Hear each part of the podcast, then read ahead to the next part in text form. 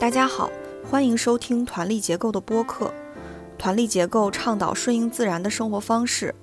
我们将围绕每个节气，邀请一线生态农人、返乡青年、可持续生活实践者等作为嘉宾，来一起分享对于节气、物候、传统的观察与思考。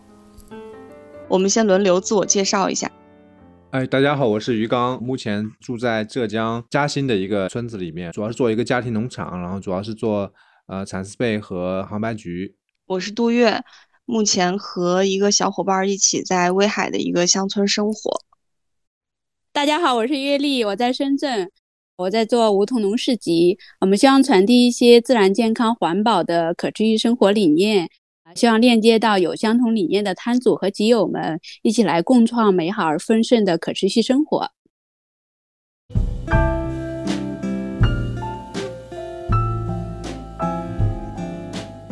这次是霜降节气，我们请到的嘉宾是来自黄山的农友米香。大家好，我叫米香，在安徽黄山这边有一个小院子，然后有接近两亩地吧，在这边生活。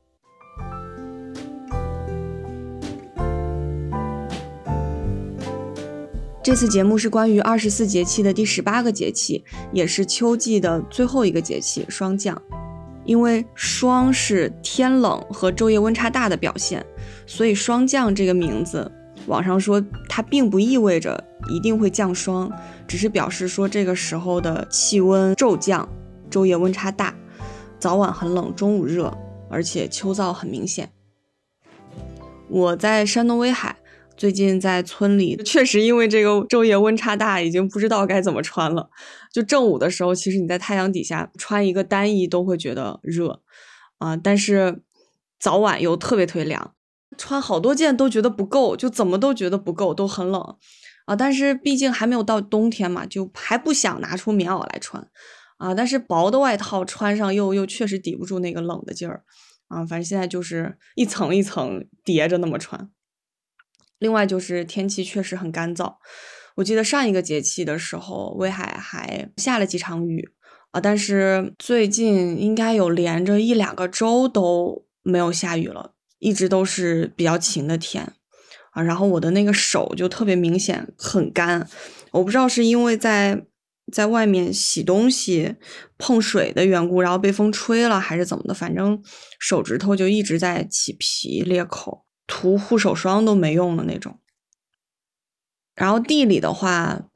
这两天把地瓜都跑出来了啊，然后地里很多菜都已经进入了末期，不怎么结了。就像西红柿呀、茄子呀、丝瓜呀，就感觉上面剩了几个，就那几个了，就它不会再新长出来了。嗯，但是南瓜熟的差不多了，还结了不少。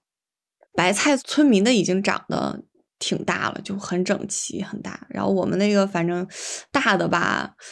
感觉有脸盆那么大了，但是小的又很小，就也就碗那么大吧，就是就大小差距特别大。萝卜有一些已经顶出地面了，反正还不太粗。不知道其他地方霜降节气是什么样子的。在嘉兴以前呢，我是开电瓶车去高铁站，有时候我要出门的话，但现在开电瓶车确实有点凉，嗯，我就骑自行车去，我觉得比较合适。前天去上海就是骑车去的，就感觉不太冷了。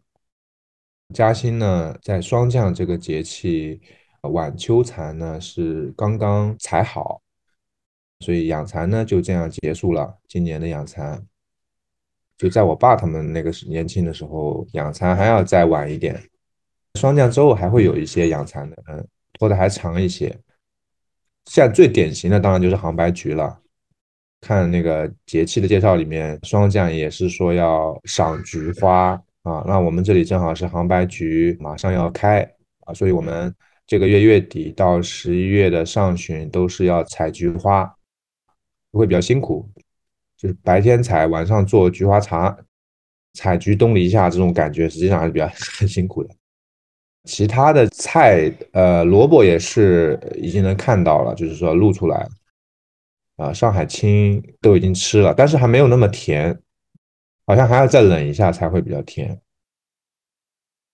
然后水稻呢，我们还没割，可能也要到月底才割。啊，我们这里水稻割的还挺晚的，所以现在田里面基本上都是黄的，就是那种秋天的景象。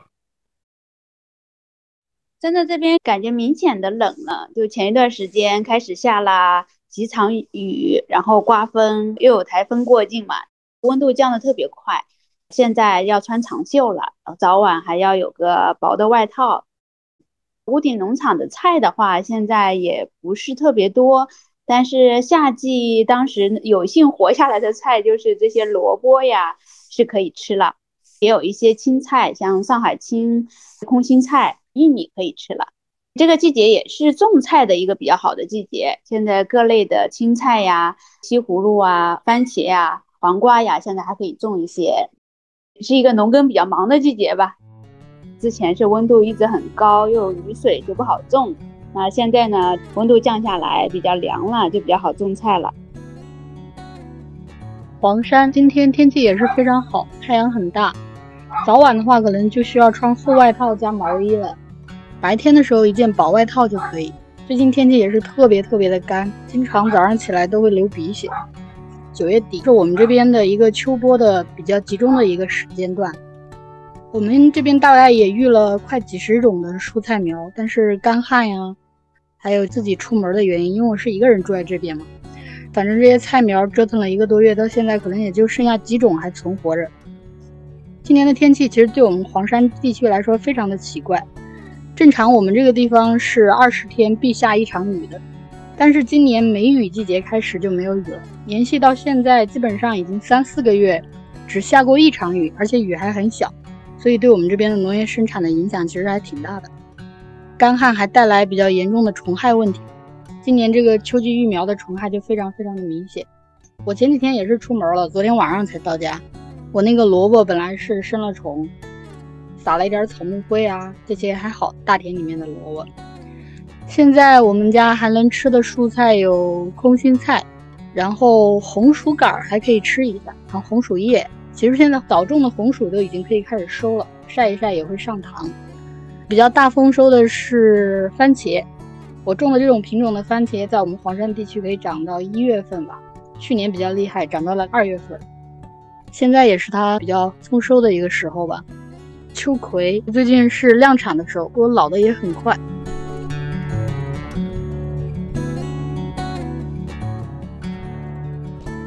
我跟米香之前没有接触过啊，你刚刚介绍说你种了两亩地，然后后面又说是你自己一个人住在那里，是你自己打理这么多地方吗？我们的情况是这样的，就是我房子周边所有的地加起来大约有一亩三分地左右，我的整个院子的前面其实有很大量的菜地嘛，前面一点点大约步行五十米，租了差不多八分左右的地。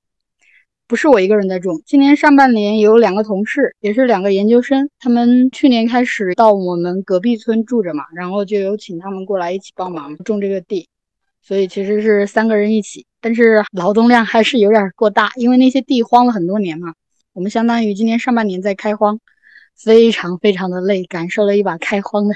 然后也有请本地的一些爷爷奶奶呀、叔叔阿姨，可能也就是六十多岁吧、七十多岁的。又帮忙我们拾掇一下，是这个样子。哦，嗯，那我那我心里好受一点，因为我们那院子前面地很少。听你说你们你们家院子外面就有一亩多地，觉得好好幸福。我们这边是大家聚居在一块儿啊，然后住宅的这周围有一片用水比较方便，也很平坦的，算是比较大的一块空地吧。啊，然后被村里划成了一个个小格。分给村民每一家每一户这样种，啊，但是没有我们的，然后我们就只有家门口。其实我们家门口根本就没有地方种地，是我们硬是画出了那么一小条，就沿着那个院墙啊，自己砌了一小条啊，然后往里填的土，然后种了一些菜呀什么的。然后后来去年冬天了，才跟村里商量要算是两小块吧，啊，总共拼在一起能有一亩啊，然后我们就种了小麦呀。黄豆也种了一点点，玉米呀、花生呀、地瓜呀这种，就已经觉得挺累的了。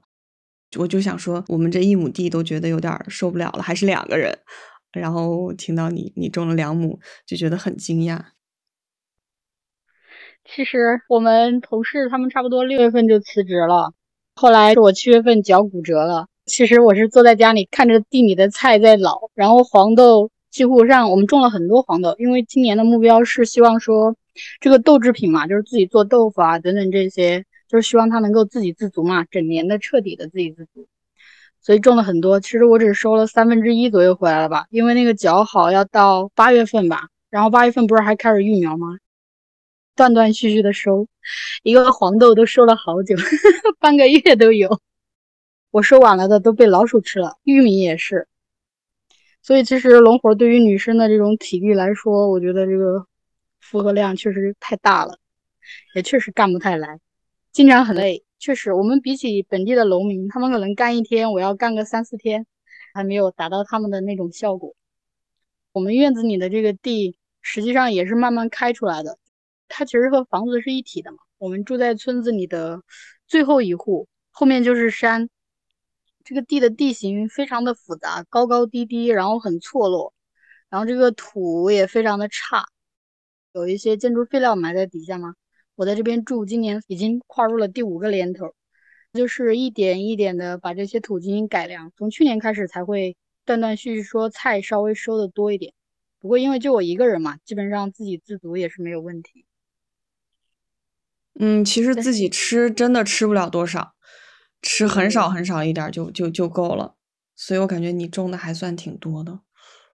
你刚刚提到说有同事嘛，就是是你们本来准备一起做一个什么事情吗？我这两个同事是我今天请过来帮忙的，他们其实是情侣嘛，他们是想到乡村里面生活，刚来嘛，各方面也有一定的问题，我就跟他们说，要不。和我一起种种地，因为我的那个地也种不太来，就是人力不够，所以就让他们来帮帮忙。在最忙的时候干了三个月吧，开荒啊等等这些。后来他们也是觉得体力上挑战很大吧，所以他们后来就没有来帮忙了。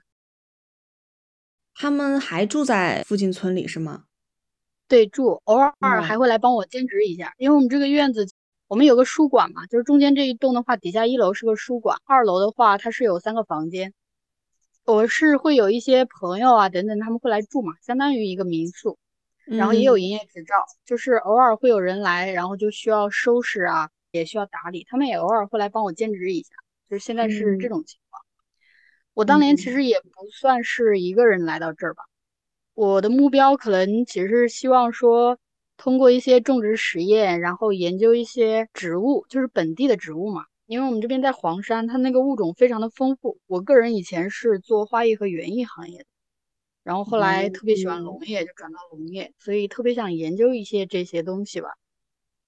其实对比较简单的这种生活也非常非常的向往，应该是这些原因来的这里。但是当然也希望说能够等到自己能量充足，能够说给村里做一点点的事情吧。嗯，不过我觉得这个东西是很长远的事情。啊，对对对对。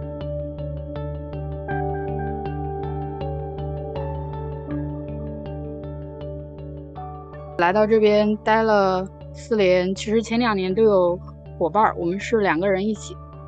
第一个伙伴待了三个多月就走，因为那时候就在修房子嘛，非常非常的苦，因为我们很多时候修房子都会自己动手。然后和工人师傅啊等等这些一起，而且本来也对建筑还有乡村生活也不是太了解，我们这些都是小白嘛。第一个伙伴就走了，后来也还来了一个伙伴，待了将近一年吧。后来也是由于疫情各方面，我们这个经济也受到了很大的困难，房子修了还蛮多钱的，也修了很久。第二个伙伴来的时候，我们陷入了极大的一个困境，因为自己的经济。体力都不支，要种地，要修房子，还需要去挣一些经济来源，还需要去与这边的政府打交道吧。然后还有就是村民对我们刚开始也非常的排斥。我们只有两个女生，这边村子的现状就是大多都是非常大的资金直接投进来，会建一些民宿啊，所以他们其实没有见过如此年轻的人，如此踏实，每天 就在家里挖地修房子的。他们会有他们的价值观念，或者说他们的见识所控制的深处的一些想法和猜忌，也会对我们造成很大的困扰。后来就是我们那个队友待了快一年走掉，然后后来变成我一个人在这生活了两年多吧。对，然后就是这个问题会变得更加的严重，他们会觉得很奇怪，就是一个年轻人，然后做着让他们觉得就是农民，大家始终意识里面认为都是最底层的一个职业吧，或者说是一个被迫的一个人生选择。所以，不过现在跟政府这边也有了一些博弈和互相的这个斗争里面，我也获得了一些方法吧。现在处于一个相对平静的时期。所以这个月上个月底我也会出去很多，像以前基本上几年都不会踏出这个村子吧，或者说不会踏出这个县城，因为家里的事情会非常之忙嘛。你偶尔出去几天，那个地里的水不浇水，然后或者说是就有一些需要持续去关注的一些农活没有做，就会造成很大的影响嘛。还养的猫啊狗啊，然后加上我们这整个院子因为很大，地在一起，它是一个半开放式的。如果我不在家的话，经常会农具被偷啊，就特别是前两年，现在还好一点，就是东西不见啊等等这些，所以出门就会比较麻烦。但现在这些情况全部都缓解了，和村民之间有一个交流吧，尽力去树立一个他们能接受的形象，然后跟他们的沟通就会比较方便。我突然觉得我们的经历已经算是非常顺利的了，可能因为我们那房子就是一个普通的民房嘛。村民不解归不解，但是没有人找你茬啊！而且我们一上来的时候起点非常非常低，我们一开始柴火都是自己去树林里面搬回来的，就我跟奇文去拿绳子捆两捆，然后往往家里提溜的那种。树林离我们家还不是很近，就走在路上会有村民看到啊，他们就会说这两个小姑娘真肯出力啊，什么什么的。就他们会觉得你你们是一个需要被帮助的角色啊，然后我们在房子周围种东西的时候，只要有人路过，肯定会过来，不是口头指点你两句，就是直接扛那个工具就过来帮你干了那种，嗯，所以我们一直是一种被照顾的状态。后来是因为想要方便去镇上取快递呀，然后方便去树林里拾柴，才啊咬咬牙买下了一辆电动三轮车，这样稍微方便了一点。所以我听到你说在村里遇到一些不是很顺利的事情的时候，我就会有点，我就我脑子里是没有画面的，完全想象不出来是什么样的原因或者什么样的场景。这个其实跟我们这个房子的比较特殊的一个情况有关，就我们这个房子的房主是我大学毕业之后去进修的一个学员的园长，然后他整栋房子的目标就是给到我们学校的学生。希望在这边可以做一些乡村建设相关的，因为我们培养的也是一些乡村建设者嘛。在我之前，其实是有两个同学过来，先把主屋进行了第一部分的一个修缮吧，把它的主体建筑都弄好。然后他们也对这个地方就有一个定位，所以是有这些之前的积淀的一些原因吧，所以会造成我们之后的一个情况。我个人也是有一些原因的，第一个就是我作为一个个人进入到一个村庄。单独女生进入一个村庄还是个蛮敏感的一个状态。第二个就是作为一个外来者进入村庄，介于我们接受了这么多年的一个教育，就像我身上的这种个人主义，其实是有非常强的一个存在的。个人主义的一种状态，在村庄里面的生活和融入这种村庄就会变得比较的困难。第三个就是我们这个村庄整个的现在的这种状态，其实就跟当年他们来做乡村建设有关。乡村建设不仅是带来的这些，而且带来了在村庄里面的人的他们的意识的一些影响。所以，对乡村建设这个东西，我觉得需要非常审慎的。就是这个东西对我们村的整个村的人心的影响，我觉得其实是反面教材。但现在要好很多，因为我在这四年，我们村或者说我们隔壁村，甚至周边村来来回回就是有一些青年人在这边落户啊。返乡生活等等这些，所以他们对我们的接纳度开始变得越来越大了。独自一个女生的身份住在这边，是带来他们恶意的很大的一个方面的原因。那你的意思，那如果一个男生来，就会得到更好的对待？还有是说，你说，呃，你呈现的这个生活的状态是他们不能理解，他们能理解的这种外来的人的生活状态是另外一种什么样子的？他是他们能够理解的。外来的状态就是带着大资本进来投资，然后做生意的这种。像我们这种真正的来做农业、踏踏实实过日子，是他们不能理解的。就他们觉得年轻人很奇怪，为什么你会去种地做这样一个让他们觉得非常低的一个一个事情？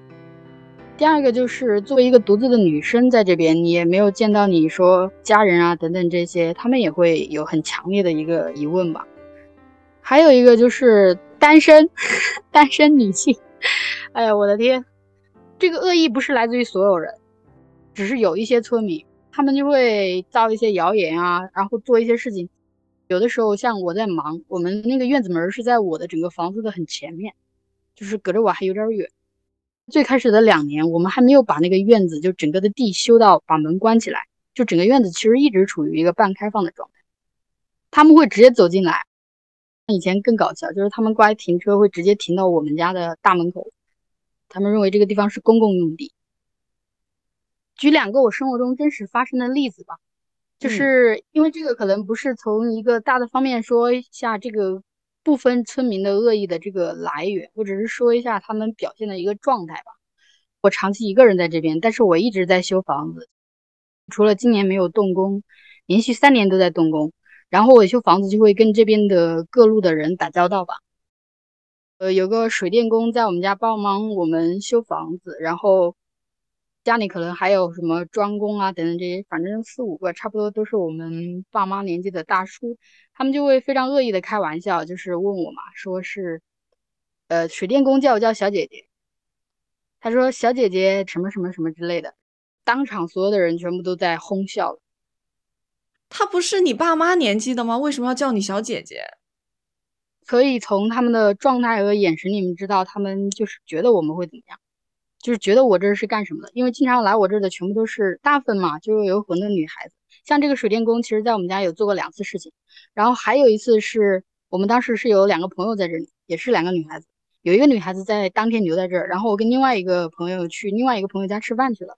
然后当时那个水电工对我们另外那个朋友会有一点点僭越吧，然后会让我们那个朋友不停的跟我们两个人打电话。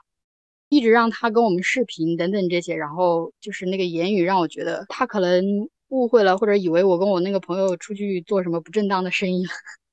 好尴尬。这个讲出来，我整天要面对的就是这些。在修房子的时候，当时我就跟那个水电工过了半个小时吧，我把事情安顿完了，他们也正在做，我去找他，然后就跟他说：“我说你是什么意思？上次来就是对我们的那个朋友小姑娘非常的无礼。”然后你这次叫我叫小姐姐，我说谁是你的小姐姐？老板不会叫吗？我说你好好做事情，做事情，不要做事情你就不要做了。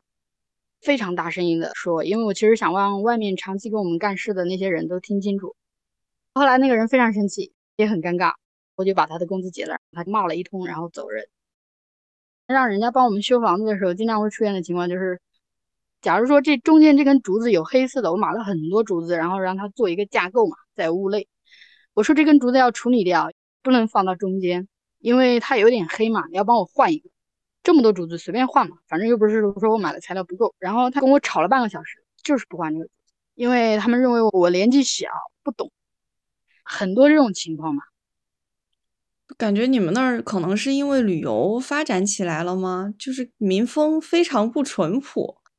艺术相见带来的这种冲击，对他们来说伤害是很大的。因为本来大家处于一种比较淳朴、比较简单的生活，对吧？然后他们带来的那种非常高格调、非常远离泥土的这种生活方式，然后呈现给他们，并且带有一种极强的优越感，然后于是造成了他们的一种就整个民风的这样一种状态。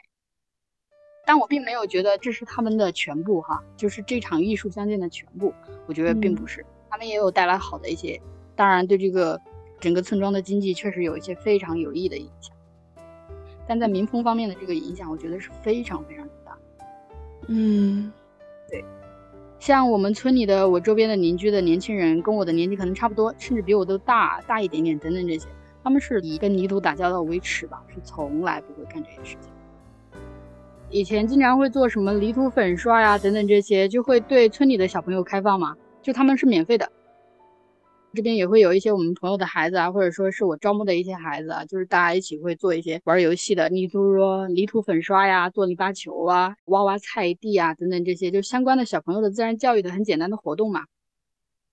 本地的小孩父母会认为玩泥土很脏，可能在玩其他游戏、其他方面他们都会参与，但是轮到说去搓搓篱笆等等这些，他们就会把孩子带走。嗯，对。所以我们其实是算是进入乡村比较特别的一个例子，是比较艰苦的一个例子。但是我觉得我个人也是有原因。我觉得在整个的中华文化之下，特别是在乡村这个地方，如果有这种个人主义的情况，或者说这种表现，在村庄其实是很难融入的。就像我们这种界限感的问题。如果我们在最开始能够说敞开大门，说跟村里人真正的去交流，但是当然这也需要能量底气，甚至也需要个人的一种状态嘛。我们其实当时做不到，因为其实当时我们整个人其实也是整个心思都在修房子啊，或者说处理一些经济等等这些问题上，然后包括把握施工的进程，然后施工的材料等等这些细节，因为也是修老房子嘛，我们是个夯土房，和你真正去造一栋房子要复杂很多。尽所能够的希望说是修旧如旧，并且不要产生太多的这种建筑垃圾，尽量能够用一些环保材料。这个造成了我们跟当地的施工的这个很大的一个冲突，因为他们年纪都比我大嘛，然后这种 情况就是完全不听我的。嗯，这种情况也很多，而且你告诉他怎么做，他认为这伤害了他对自我的认知吧。这些磨合也会把施工的时间拖得非常之长，而且反反复复，反反复复。这个会造成我们非常大的经济压力，你没有办法，嗯，对，而且在当时我们修房子那几年，处于这边旅游业蓬勃发展的一个状态，不是疫情来了一波，打了一波杜冷丁，我估计会非常热。然后这边又修高铁，其实这个施工无论是材料还是人工，都处于一种求大于供吧。所以我觉得当时我们的这个状况其实也比较特别吧。嗯。跟你一对比起来，我觉得我们简直是走的太顺了。就一方面是我们那个房子本来就不太需要修哈，然后比如说我们是住着住着觉得好像这个店还是改一下比较好，然后我们俩就在这儿琢磨这个店怎么弄，在哪儿需要灯，哪儿需要插座这种，就这点事儿我们都定了大半年的时间，再找电工师傅来做，他就是一天把这个店布完他就走了，这样。啊，然后那个水呢，就是因为村里认识一个大哥，他会做这个水管的事情。比如说，我今天这个水想要接到厨房的这里，其实就只是用那个烙铁烙几下就完事儿了，就十几二十分钟可能干完了他就走了，没有那种集中的动工。我们这有点像自己家修一个什么东西，所以没有你说那个问题啊。另外就是民风的问题，其实威海是一个三面环海的城市嘛，啊，但是我们这个村呢，离最近的那个海边也有十多公里，我们这个村又没有什么特别著名的山啊，也没有庙啊、寺啊什么的，就是反正跟哪儿都不挨着，但是生活还是足够的。还有一条河穿过，然后又有一个树林啊，然后又有小丘陵，也有比较宽阔的平地。所以我感觉乡村生活的那些要素，在我看来都都有的，呃，就是我已经很满意了啊。但是可能是因为这些客观因素，就没有山没有海，所以它并不是一个旅游业发达的地方。民风到现在来看也还挺好的，就像我刚刚说去我们家帮忙接水管那个大，我我管他叫大哥，其实他四十多岁吧，反正叫叫叔也不合适，就就一直叫大哥。他就是那种。就比如说，我们想让他紧着今天晚上把这个活干完，半个小时就搞定了，但是他就说晚上我单独过去你们家不合适，然后说明天白天天亮了再说吧，他就会不来。他很会避嫌，还有一次白天中午啊，他过来帮我们把那个院子中间那个石墙给撬开，他过来以后才发现奇文不在，那时候奇文白天出去了。他说：“早知道你一个人在家，我就不来了。”我说：“这有什么呢？”他说：“你就不怕人说闲话啊？”我说：“这有什么闲话可说？我真的不懂。”然后他说：“他说就是村里是有这样爱说闲话的人的。”我说：“那我管他说什么，又没有说到我眼前来。”但是他很有这个意识，呃，就可能村里确实就大家住的太近了，他会有一些就那种求生欲吧，就是生怕表现的不合适了。他的这个表现就会让我觉得挺安心的，就是他比我还会保持距离，啊，就那种。还有你说一个单身的年轻的女生在农村，我感觉这是我们在村里受照顾的原因。大家会觉得，哎，你看你们俩就是哎，你们这两个小姑娘来这儿遭这个罪干什么？让我来帮你吧。他们是这样的，而不是像你说的那种，嗯，就就让我感觉好像还挺幸运的。我有关注你们公众号好久了，是吗？我很羡慕，因为两个女生跟一个差距非常非常之大，对，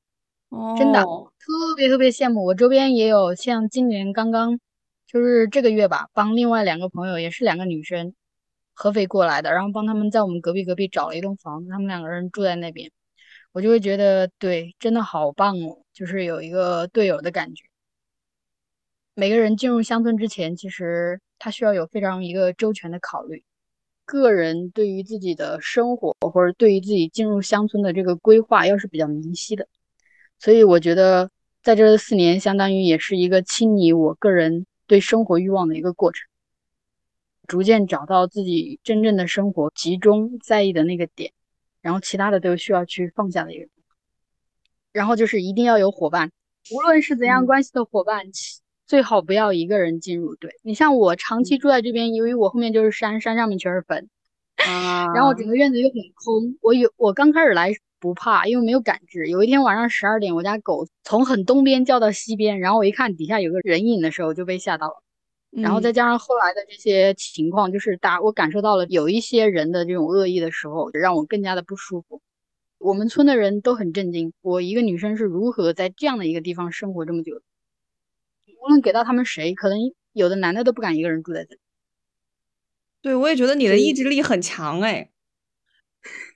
你说你能量不足，但是我觉得你的能量挺足的。不过你可能是另外一种、另外一一种感觉。就像刚刚听你说，你跟工人的那个用强硬的语气来把他赶走，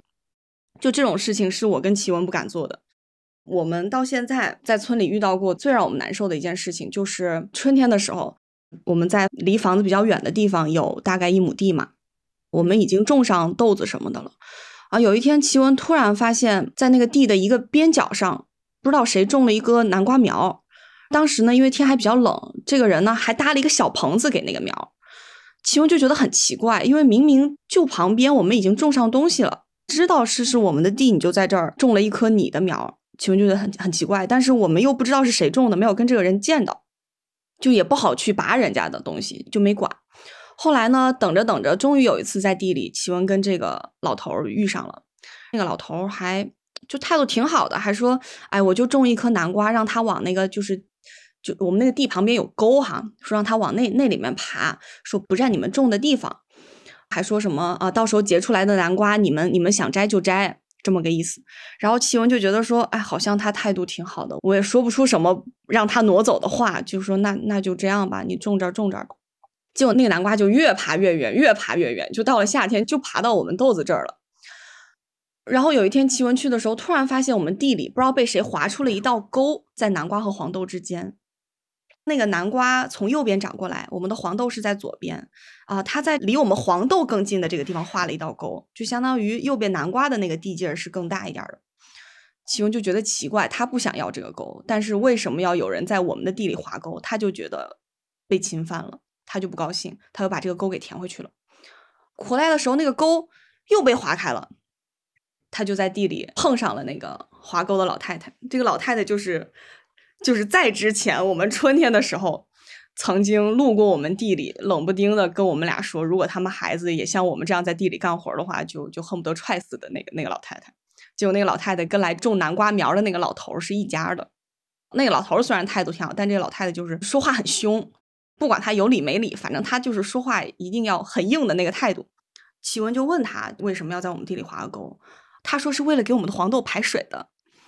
但是。齐文后来给他填回去了，他就觉得自己的好意没有被人领到，他就很生气了。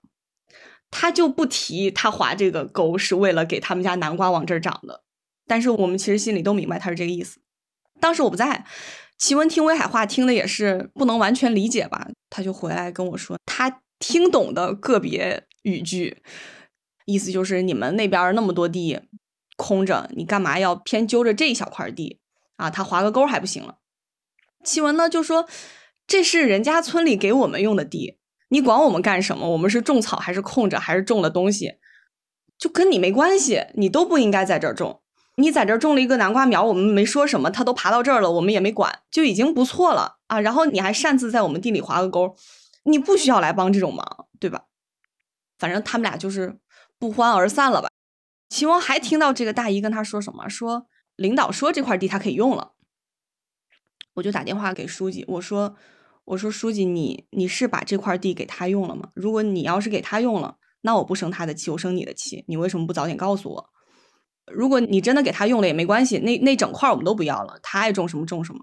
我们以后不在那儿种了。然后书记说没有，他没有跟人家这样说，他说是那个女的自己这样说的。我说那你去跟他解决这个问题，你去跟他说这块地给我们用了，让他不要再来动我们的地了。后来他就跟我回复说他已经跟他们说过了啊，不会再来这块地动了，说你们该怎么种怎么种。我跟齐文就又把那个沟给填上了嘛。我跟这个老头和这个老太太从头到尾都没有正面对过话，啊，然后终于有一次在地里，就经过了跟书记交涉之后，我们俩在地里干活的时候，那个老太太路过了，启文就跟我说就是他，我就去跟他说，我说我这个朋友不太听得懂威海话，你有啥事儿你跟我说，我就说他当时可能理解的不全对，我不知道他听懂了什么没听懂什么。然后他就跟我说这个水沟排水的事情，说那么多地不用，你们偏就用这一块地。说完之后还没等我回复他，他说我这么大岁数了，我不跟你们这些小孩一般见识。然后我就说，我说对，我说你可千万别跟我们一般见识。我这个人的性格是我不想跟人吵架，就是维持表面的和平对我来说非常重要。就我说气话，也就是说到这个程度就就可以了。我跟书记发多大的脾气那是一码事，但是我跟他我。我我不敢吵架，因为我知道她是一个她是一个挺凶的女的。我跟这个老太太打交道之前，我问了几个在村里其他交往的大姐，我说这个女的是怎么回事？她是精神有毛病吗？她偏要去别人家里的地动土。他们听了都笑了，说说她没有精神病，她只是她就是那么一个不太讲理的人啊。然后我就说，他要是精神有问题，我就不跟他争了。他他爱怎么弄怎么弄，爱怎么说怎么说，不用就是。他要精神没问题，那我就得跟他讲讲道理了，对吧？结果在地里，他应该知道自己理亏啊，但是他就是那个软话也要硬说的那么一个人啊。他又说啊，我不跟你们讲道理，不跟你们一般见识啊。我就想，那那那就快别一般见识。就说完这话，本来走了就完事儿了呗。结果他又偏在旁边磨磨蹭蹭、磨磨蹭蹭看我们除草啊，然后又说，哎，这个草你们不应该那么弄啊，应该这么弄，这么弄，这么弄。就其他老头老太太看到了，可能是说。就是是是另外一个语气说一样的话啊，但是他说一样的话，就他又偏要是那种凶你的语气啊，然后我就明白这个人大概是怎么个意思了，就是他的内心太空了，就他需要架那一个很强的壳子来显得自己很厉害，就没有必要跟他跟他再再怎么样了。我看到这个就就够了，就是说着很难听的话，然后再指导你怎么怎么怎么除草什么的啊。我说我我不会，要不你你来做给我们看看。啊，然后他就真的帮我们除了一会儿草，然后还中间刨掉了一个什么树根，就是 我说我说这个树根太深了，我们刨我们刨不断，就这么留着吧。他说怎么刨不断？然后就扛着那个锄头把那个根附近挖的很深，然后就把那个根弄出来了。我还跟他说了谢谢，然后他就走了，就后来就就没事儿了。啊，就是这是我们遇到最大的一个让我们难受的事儿了。但我感觉跟你比起来都不算什么。你遇到的情况，我倒是觉得那个大姐还挺可爱的。你们这种跟村民之间的纠结，我这儿遇到太多了。就是我们这儿村民就是这样的。我前几年都是非常温和，因为我也没有那个底气去跟人家吵，年纪又小又不懂事儿，然后就去跟人家处理。两年受尽了这种欺辱，然后后来就变成我跟大家举的那个例子，就是我跟工匠这样说，我是坐在房间里坐了半个小时到一个小时，才鼓起勇气去跟他讲。然后讲完之后，他走完之后，我一个人坐在那里哭了两三个小时。就是，嗯，我我我发现做一些事情是需要付出能量的，嗯，而且这些事情可能性情的涵养其实是影响挺大的。你这种是直接种的南瓜，他们是直接要把他的丝瓜种在我的围篱上面，就是我的院墙架了一个很强的围篱嘛，我自己在底下已经种了西红柿，爬在上面嘛，但是他要把他的那个架在我的上面。然后我说，那你非要种就种一点就行了。我说你别种太重的东西，因为我用竹子搭的。他就非要种南瓜，他种了南瓜，我跟他说了，然后人家不高兴，把我骂了一顿。其实这种事情很多，我倒还觉得你们那个村挺好的。村里的事情确实很复杂。嗯，你们修房子，这个钱是你们，就相当于是你们南京那个老师的钱是吧？我想你也没什么收入呀。没有，是我自己赚的钱，我已经投了近三十多万了，有一些积蓄，然后我到现在还欠了十来万嘛，然后还有一些是我最近这几年赚的，接一些活动，然后还有接一些其他的项目，人家有时候会有一些咨询啊，其实契约还让我赚了不少钱。那你还欠了十几万，现在？对，欠钱，不然的话怎么可能这几年加上疫情挣这么多呢？虽然我这是个民宿，我卖的也很贵嘛，自己还在做那些手工作品，手织布的包包啊等等这些。我跟你说，什么我都尝试了，卖一些菜，做一些手做的番茄酱啊，还有这边野生的土特产，尽一切可能挣钱。修房子还有修地，就是整个地的整理，然后还有我跟你讲的一些原因嘛，就是工人的代工。可能我这个钱用进去，实际上的效果可能只有一半都达不到，花了很多叫什么学费，还有反反复复的施工，所以秉承一个什么环保的理念建房等等这些，我觉得 就是在村里真的不是看你想要什么，完全是看工人工人想要或者说工人能干出什么，真的是这样，非常需要那种经济和和能力各方面吧，就是那种支持。那你现在收入哪个是比较相对还你觉得还因为你做了很多事情，你觉得哪个相对还比较稳定啊？手工作品的这些货的收入其实是比较稳定的。然后还有就是，如果不是疫情影响，住宿的收入这一块还是可以的。有一些也喜欢这种生活方式的人，他们会过来嘛。还有对这种生态种植等等这些理念，还有一些就是对这种园艺或者景观设计比较感兴趣的，或者说是对中医就是调理这些，大多来自于这些方面。你的，比方说住宿的人和买你的产品的人，其实是同一拨人，是吧？应该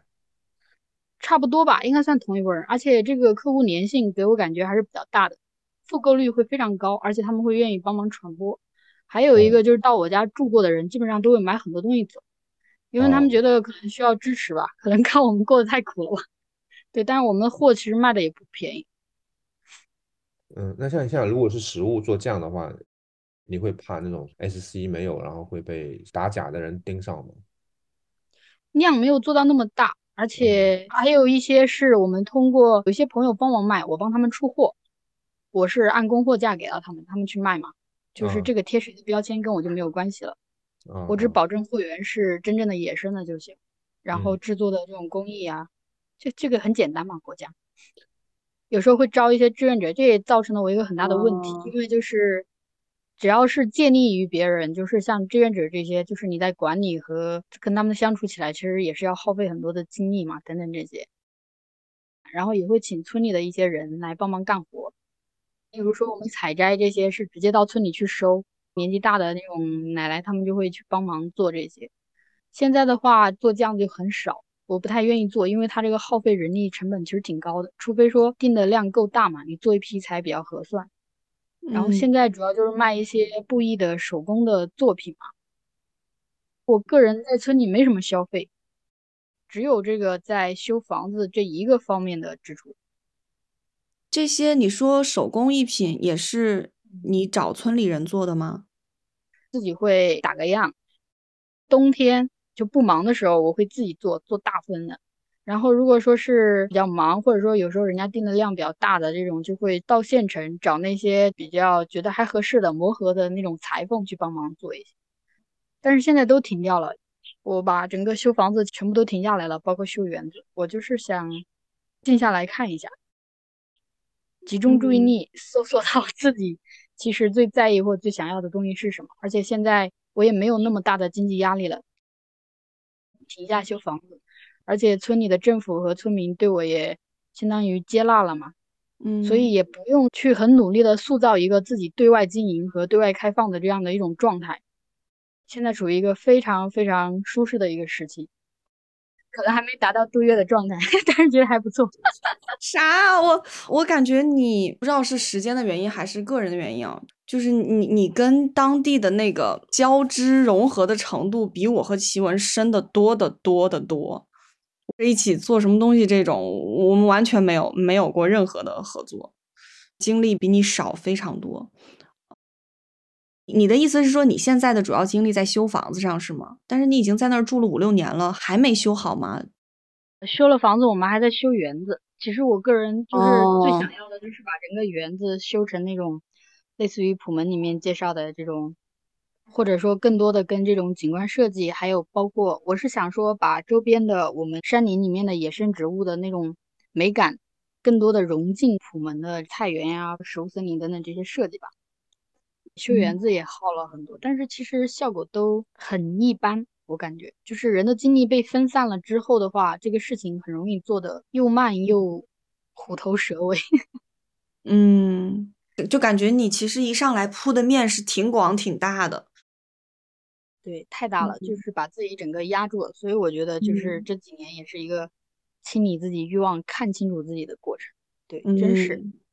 嗯，对于我跟奇文来说，就是我们还在建立欲望的那个阶段，就是所有人都在说你们到底想干点啥？你们倒是干点啥呀？都是这种状态，都是催着我们，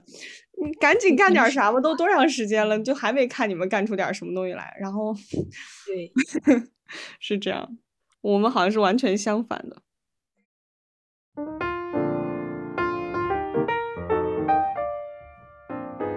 我不知道，像鱼缸、月历，你们从小在村里长大的，会不会觉得村里的这些关系很很不好处？终于 Q 到我了，是吧？我跟村里面也有冲突啊，我是本村人，跟村民之间是不多哈，因为大家都是熟人。但是我跟村里面的冲突是非常的直接的，我也不善于沟通。呃，这个事情是这样的，这个事情是因为水的污染，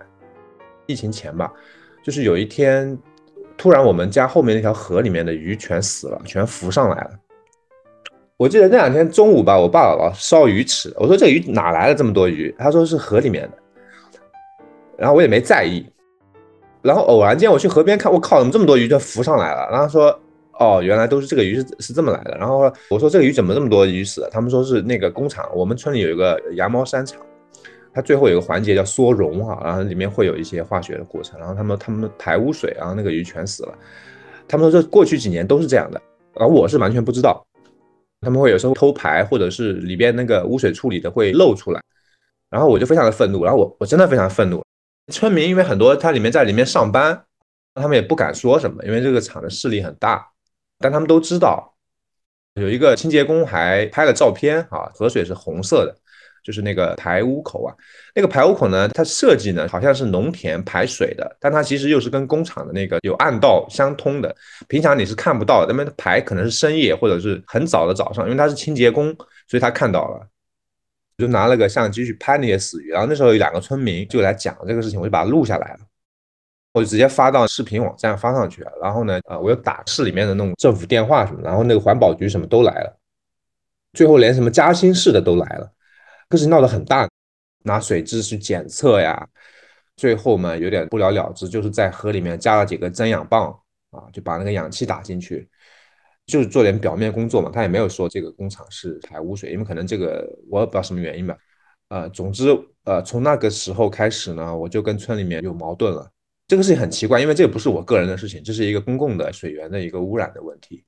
因为这条河就是我们家后面那条河。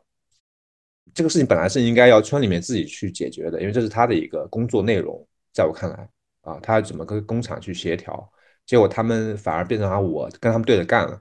所以，呃，这个事情呢，我怎么想起来的呢？因为已经过去几年了，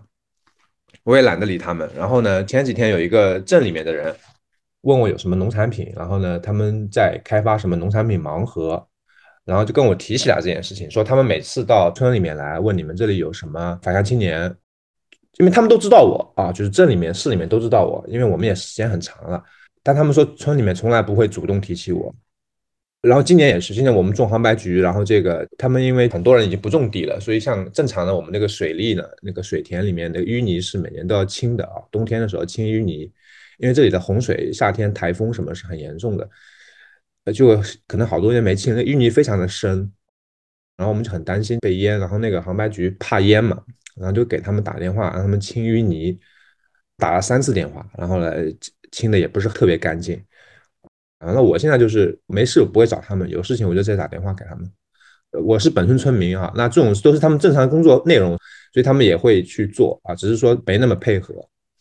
我现在跟村里面就这么一个关系。那你做这些事情的时候，你爸妈会拦你吗？会拦呀，就是他们呃怕危险嘛，他们就是说你不要管这件事情了，我就很难受。然后那几天嘛，其实我也有自己的工作，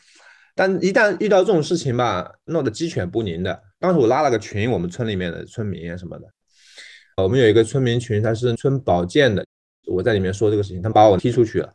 然后我自己拉了个群，又来了一些跟村里面关系好的人劝，就是说，哎，这个没什么什么之类的。然后我又把他们踢出去了，就闹得我很累。所以那个增氧泵这个算是他们环保局给的解决方案。做完之后呢，在我看来没怎么到位，我也不管了，我太累了，就弄了差不多一个礼拜那件事情，就身心俱疲。从此以后就跟村里一点联系都没有，他们也把我当坏人。没给你穿小鞋就是好的。穿小鞋不至于，呃，因为我是本村人嘛，我不知道这个算不算个人主义啊？可能正常合理的方式可能要更有策略性，但当时我确实是出于一种愤怒了，已经是啊，就没有那么多的策略性的东西，简单粗暴就是直接投诉。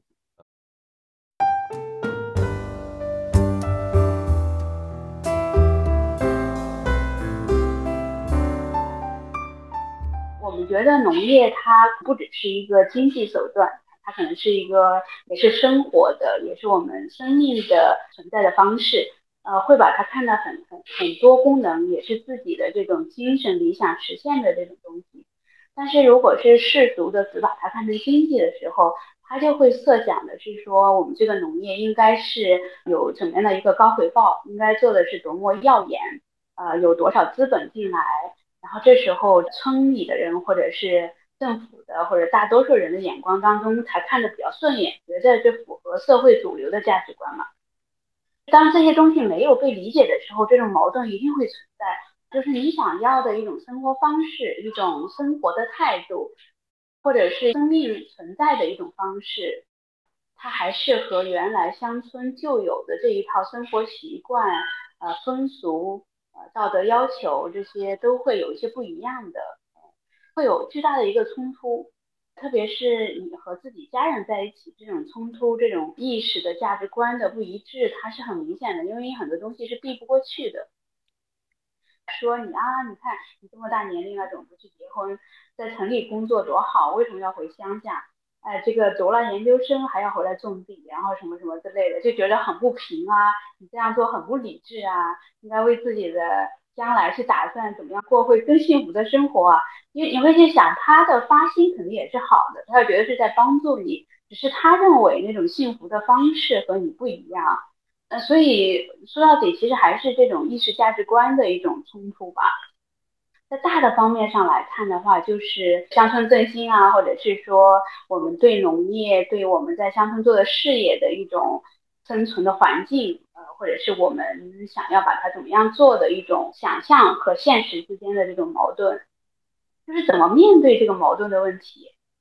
如果是很想去表达自己，也想要别人去认同的话，这个矛盾就会很很激烈。但是如果是在在我们自己觉得还没有那么强大的时候，可能只是过好自己的生活吧，就做小一点，就没必要去招那么多的 眼光，让大家看着很不顺眼的东西。觉得就像你像后来生活方式调整之后，他就会觉得舒服很多其实是我们在在放下一些东西吧，就是不是把我们认为对的东西一定要让别人接受，也能去接受别人的不一样。然后在这种情况下，我们自己也会觉得舒服一点嘛，啊，然后慢慢的就是大家生活在一起的话，也是有那种相互理解的。我觉得人说到底都不坏，都是想要更好的生活，也想要自己的生活、生命的状态更美好的，呃，就是被一些外在的这种价值观呀、世俗的一些判断标准啊所绑架。如果大家都停留在那个层面上的时候，就是各种争吵、各种矛盾的出现。呃，但是都回到生活的层面，个体的生命的层面，它会有很多很柔软的东西出来，都是很一样的。就好像那个杜月说那个婆婆，然后感觉很凶，但是你你只是让她的价值得到一点彰显，她帮你把那个树根刨出来，她又觉得很有存在感，她觉得被接纳，就那种她也是觉得很温暖的。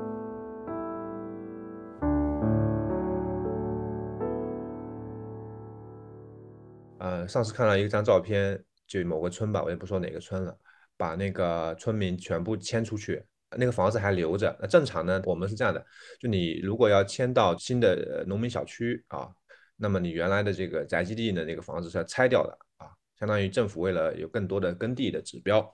有些呢它是没有拆，那为了让你出去，他把窗户全打碎啊，就一个洞一个洞一样，那房子呢还在。然后呢，他就会再把这个东西租啊，或者是卖啊，给城里面的人啊，然后城里面的人就成为新村民。这张照片很有意思的，前面的是一片稻田，那稻田我想是原村民原来种的，然后他们还没来得及收割啊，但他们已经不住在村里面了。结果稻田里面玩的小孩子呢，是城里的小孩，村里的小孩就不在稻田玩了。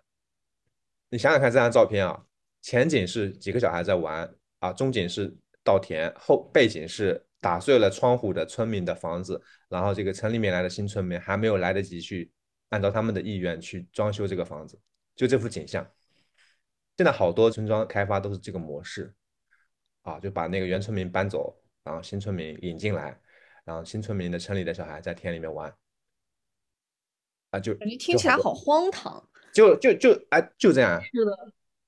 但是有两个问题，一个是他们怎么做村民的工作，让村民搬出去；哎，一个是他们从哪儿引进来这么多愿意回来的？这个就很诡异了。很大一部分村民都愿意搬，为啥呢？因为他整个的社会氛围就是说你要去做城市人，那村民你知道一直以来从小一直养，就是他做村民觉得不好啊，他觉得还是去城里好。他们其实你问他，他愿意的。方便说你你看到的那个是在哪个地方吗？那个村子在杭州。哦，嗯，因为因为我感觉我们这儿他们是不愿意的。呃，我第一次来这个村子里找房子的时候，呃，因为书记跟我说有很多都是空的，他让我先去看，啊，看中了拍照片给他，他来帮我们参考一下，然后他去跟房东打交道。结果我们第一次拍到的那几个房子，要么就是人家想自己留着，要么就是已经租出去了。直到第二次我们再去看啊，然后才挑出了一些人家愿意租的房子。这样，而且我在这儿才不到两年的时间嘛，已经遇到了村里有。至少两个大姐，就虽然我们不是很熟，但是他们就是说，哎，他也想退休之后回到村里来住，说在村里住多舒服。每个村的状态都不太一样，我们这儿的状态是，有的人愿意搬到城里面去，但是其实那个城其实也就是我们这边的县城嘛，距离我们村差不多三五公里这个样子。然后有一些也是说，像建刚说的，他们愿意把房子留下来，以后自己用。我觉得杭州那边基本上它是有一个就是政府的整体性的行为，就是整个村子处于一种说是开发整个村子嘛，而不是说朱越说的那种，你们这个地方应该还没有面临这种状态。呃，是整个村子，而且呢，你知道就是这里的村里呢，它是这样，就是说你本身他结婚小孩子要要有房的话，他想县即便是县城买房是非常贵的。呃，那他如果假设说拆迁能有一套房，他们肯定是很开心的，就是这样。因为县城的房子可能都要两万多一平，所以愿意，好像这个事情就成立了。但是我想说的是，呃，城里人都是聪明人，他们自己愿意到村里来住，肯定是更全面的或者更长远的看到了这个事情，是吧？但村民其实没有过在城里生活的经验和体验，他们只是一种想象，因为他们以前穷怕了，觉得城市就代表了一种更好的、更富裕的。但是你没有给他们更全面的信息的前提下，他们同意了。我觉得这个同意可能并不是来的那么的客观，啊，我是这么看的。我们其实没有主动接近政府嘛，啊，再加上之前跟村里面的矛盾，我也呃没有这种，然后他们也看不上我们，估计因为你没有什么大的体量，也没有什么资源。但是前两天副镇长找我们聊了聊，九四年的就管农业的副镇长。好像有点兴趣，就是呃，对于我们真正养蚕或者是做这个生产的，因为我们这里你知道，就是它资金很多，乡村建设已经一轮又一轮各种方式都弄过了，大基建的大文旅的，那最后就是啥都没有嘛。我估计他们 什么都试过了，然后最后实在是我觉得不知道怎么办。你刚刚讲的那种呃艺术相见也好，或者是那种文旅项目也好，我觉得它已经走到了某种。转折点了，在我看来，因为疫情的关系吧，可能是。我觉得对付这种非常空洞的，然后又是投入非常大的那种乡村建设的方法，就是年轻人真正的去种地、从事农业，真正的去生活。就我觉得除了这个没有别的办法。那种空洞的东西其实跟乡村没什么关系。来这里看一下风景，旅游一下，然后就回去了，这就是一个旅游项目。呃，反倒是真正能够种地的，我觉得这个是唯一的方法，在我看来，就好像我我我要养蚕一样的。你乍一听好像很荒诞，现在还有人养蚕，还有人种年轻人，但是我觉得这是唯一的解决方案，就是从农业开始，你不论无论规模多大，肯定是小的开始的时候。你抛开这个，我觉得搞那些东西其实就是跟城市开发没什么差别。是的，我觉得在个体上来说，自己无论种多少地，会有一种很强烈的踏实感，真的会很踏实、很舒服。很多人都会问我，就是处于这样一种状态，为什么我还在这个地方坚持？其实有一些东西不是叫坚持，我是在这其中得到了我最想要的东西，所以这些外在的因素它对我是有影响。但它好像并没有伤到一个根基吧，内在的那个根基它是没有伤到的，并没有在这四年中脑袋里出现一个叫坚持这个词，就是我需要坚持在这里，没有，只是说我觉得活在这里满足了我的一些最想要的一种东西，我想要的可能就是一份清静吧。其实即使是这四年中有很多的问题。各方面的这种处理让人焦头烂额的时候，其实也会在每日平常的生活那种不经意的瞬间，你会获得那种能量。偶尔去给自己做了顿饭，跟一个朋友交流，甚至偶尔一个村民的善意，或者仅仅说是每年有大段的时间，像冬天因为休耕，整个村里都会忙一些过年啊等等这些，还加上疫情的这些喘息的间隙。它会让我有一个大段，甚至超过半个月到一个月的时间，体会到真正的那种生活的力量。就是你每天早起做点事情，工作，然后自己吃自己做的食物，做自己能够给自己滋养的事情。无论你是你锻炼，是你看书，是你种地，甚至是你是工作，等等这些，甚至是晒晒太阳，就是内心的那种安定和自在。虽然是生活很难，但是在断断续续滋养的过程中，让我不觉得是一种坚持，而是一种获得。还有一个就是可能跟我个人的经历有关吧。我在以前很长的一段时间的处于不太去融入这个社会的一个状态，其实在这里相当于也给了我一个避风港。但是这个不是一个避风港，反而是逼着我去跟这个社会去融入的一个生活方式。所以其实我个人在这里面，我感受到了极强的成长。而且当年来这个地方的时候，也是一个蛮奇妙的事情，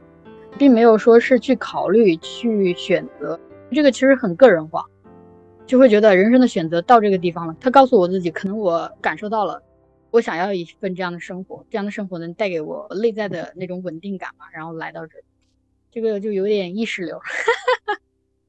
是的，我特别赞同这个，就是每个人返乡都有他自己的机缘，有时候不是你选择到了哪个地方。就是对，就是你在那个时候你没有其他选择，你再走一遍，你还是会走这条路，是的，是会在这个地方，是这种感觉。对，你站在过来人的角度，你对这种年轻的他们想要去一个村里面生活居住，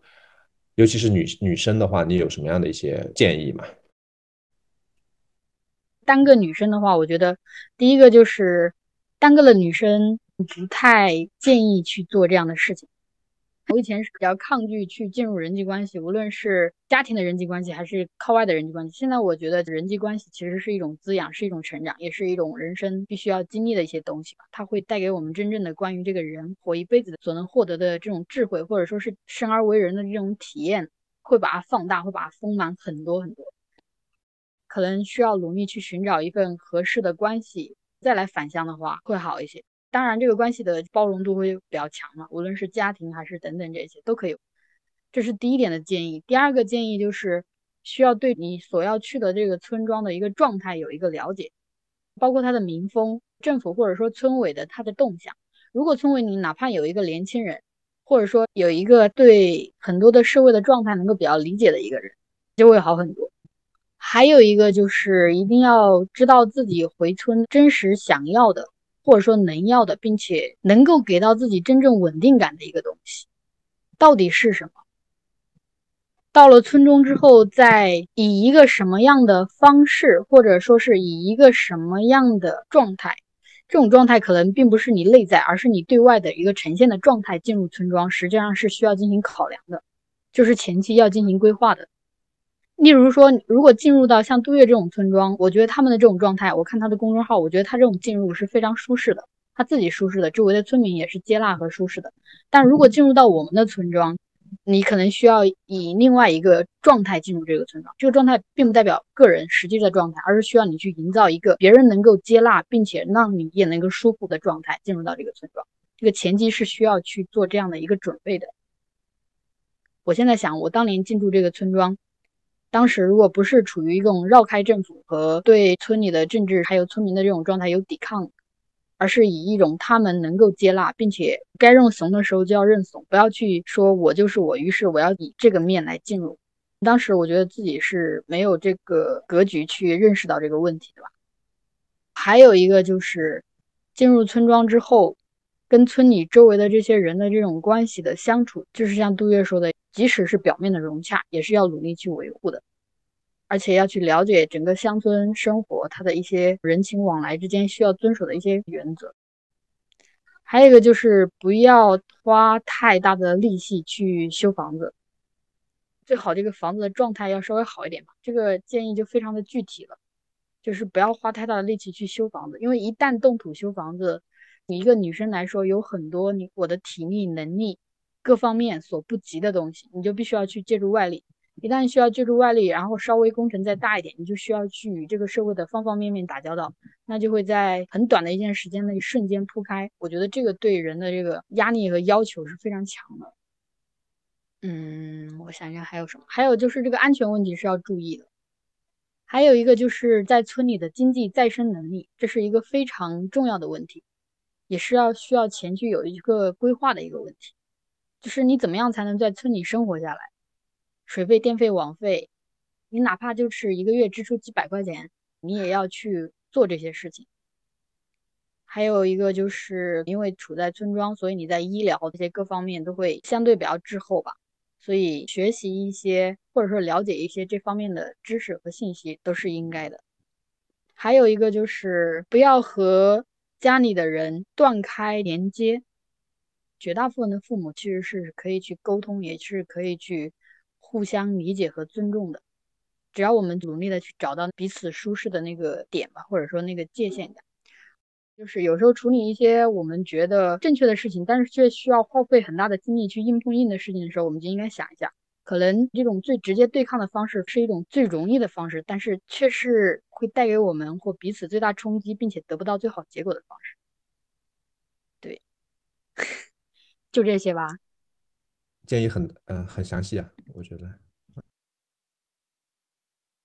嗯，但是就像那谁说的，就是听了很多大道理，仍然过不好这一生一样。就如果你选择走这条路，你肯定还是要面对很多 专属于你的挑战，就是来什么应对什么就行了。就很多是你准备不来的。嗯，我我觉得像多月他们这种节奏挺好的。就是他开始没想着先去做什么事儿，而是先过好自己的生活，先把自己安定好，再去做事，就更稳妥。如果说是想过一种生活，来到这个村庄，那么像我，其实不应该接受我们老师的这个房子，也不应该来到碧山村，就应该去到类似于杜月的这种村子，才可以过上这种生活。嗯，所以这个前期了解是很重要的。我既然选择这套房子，就会逼着我没有办法在这里自己生活，而是你必须去做事情。比如说，你本来你们两个很像，结果又很不像，一聊之后发现就原来是原来都是都是因为这个房子的原因。对，对我一直被裹挟在这个里面，因为我跟这个房子其实是跟我们园长是有契约的，而且是这个房子它原生带有的积淀的，在村庄或者说是。在整个这边的政府这个心理的定位，逼迫着我不能够很简单的生活在这里，我不能够跟家人以一种生活的方式在这里，而是必须去做一些类似于创业吧，逼着我去做一个哪怕是很小的创业，也需要去创业。但我个人其实是不想这样，在反向之前要清楚自己最主要的想要的东西，然后那就应该抛弃掉其他的东西。之前也是困惑于这个问题，现在好像已经跨过了这个坎儿。嗯，是我并不觉得这个房子是一种束缚或者怎么样，而是例如我也可以选择一种其他的，我就是不离开这个房子，但是也可以偶尔住在这儿或者等等这些，就是有一个比较具体的解决方式吧。觉得现在的生活特别好吧，就是不受困惑吧。对，我觉得你现在是越过越轻了，就是原来我觉得你是承载了相见的这个太重的一个符号了。对，我们要是像杜月这种，我就是要这种生活，那 OK 就也可以朝着这种方向走。对，就是明白乡村对你来说到底是什么嘛？因为乡村的意义太多了，现在所有的价值啊都是在向每个人的对它定义啊，然后有有老师的，有这个学者的，反正各种各样的，然后你自己等于相当于是开始的时候承载着老师的这个符号，呃压在你身上了，结果老师自己就不来，让你自己在那边。当然你现在走过来了，我觉得也很好，就是从很重变得很轻，我觉得这个过程也非常的，当然现在听起来很难受啊，但是我对你来说也是成长吧，我觉得这个。但是现在轻的这个结果，可能是你想要的一个结果，我觉得对。是，就是无论住在乡村还是城市，其实我觉得都只是一种生活，就是最主要的找到是自己的心，让自己的心真正的安定和清宁的一种状态吧。就是我觉得这个其实才是最重要的，具体的生活方式都不重要。是的，是的，我也很认同。感受是这个样子，嗯，对。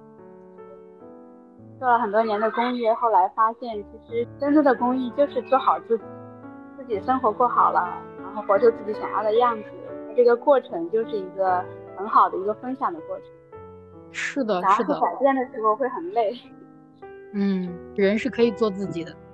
你要拥有足够的智慧，去培养自己足够的智慧和能量去做自己。因为这种做自己，不是说是说我们固执的去坚守一个个人主义的一个形态，不是的。我觉得是一种，是一种真诚吧，本着那种最大的真诚和坦诚去生活，是这样是最有力量的。嗯，所以我现在也愿意跟嗯不同的类型的这种人去相对比较开放的一个讨论吧。像我那天去上海，就原来我是觉得有点抗拒，我觉得那些好多都不是，首先他们不是农村的，那也不了解，当然可能会开始流于表面。我以前都不愿意去跟他们交流，但我现在比较开放。受阅历有影响啊，阅历说他，呃，做屋顶农场，他觉得在城市里面也能够跟乡村有关系。因为首先我相信阅历，所以呢，我相信这种生活方式可以的。然后我就愿意去跟上海那些人去交流，交流之后我觉得还是有收获的，就是说你一个开放的心态，因为不是每个人都跟你一样的，就是确实很多选择是比较个人的，对吧？嗯，你如果都太个人的话，你也没法交流。但我觉得，我觉得还是跟他们可以交流。我觉得大家相互学习啊。就像你说的那种变轻了，就在聊天过程中感觉变轻了，而且整个变通透和变大了，就是这种感受。嗯，这挺好的。我觉得反向都是我们自己有成长，我觉得这个很好。嗯。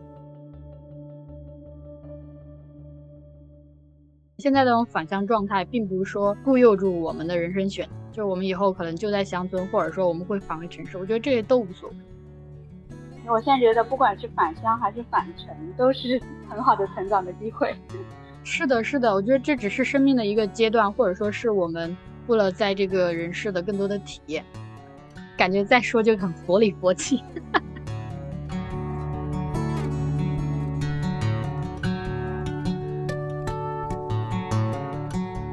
乡村振兴。嗯，我觉得形式和内容都不重要，重要的是背后的那个心念到底是在追求什么。呃，如果它只是一种消费的心态啊，让我感觉就是消费生态环境，呃，消费传统文化，消费什么艺术，它其实还是在主流的那个发展经济的那种圈子里面哈，在这种圈子里面，就所有的内容、所有的形式都可以成为他们发展经济的手段。就跟我们看所有内容都会成为我们生命成长的媒介一样，在那种视角下，它就是发展经济的。所谓的来乡村振兴或者是发展乡村的项目，就跟你在城市里发展一个湿地、发展一个公园是一样的效果，不是去消费吗？那你去在哪里消费不一样？为什么非要来乡村来消费？所以我觉得做这样的事情，还是在借用以前发展城市的理论，在发展乡村。我觉得这个问题的彻底解决呢，是要先有一批人真的去体验到这个本真的东西。就像最后米香有提到说，哎，真的我们不管种多少地，在土地上体验到的是一种踏实感。就在这种踏实感的，你真的能够体验到了，它带给你的那种生命的喜悦感，你也真的体会到了。就是他真的在这样的乡村，呃，甚至不一定在乡村，他只是在城市也能体会到和自然连接的这种喜悦感的时候，他再来做这样的事情，肯定就会不一样。有一批这样的人体会到了，这时候再去讲就不一样了。如果大家没有体会到，只是我们硬生生的想把这个理念装给谁、抛给那些发展者的话，他是不能接受的。所以这个事情就是需要有一批人的生活体验，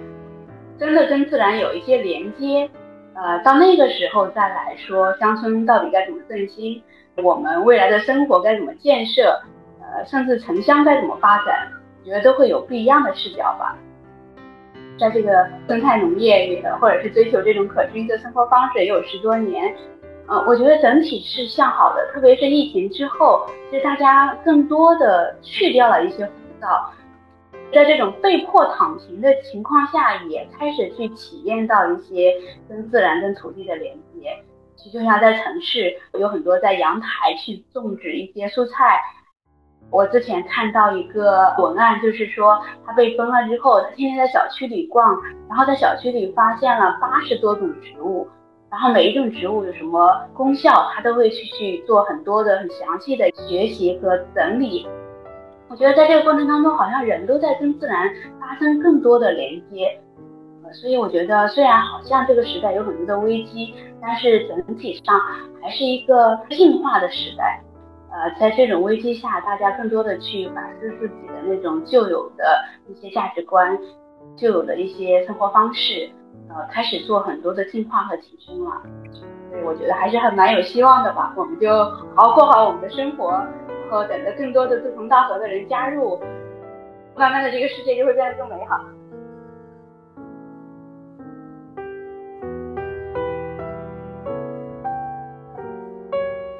阅历老师来给我们打一些正能量，最后 非常需要阅历这种正能量，不然我们聊着聊着就聊丧了。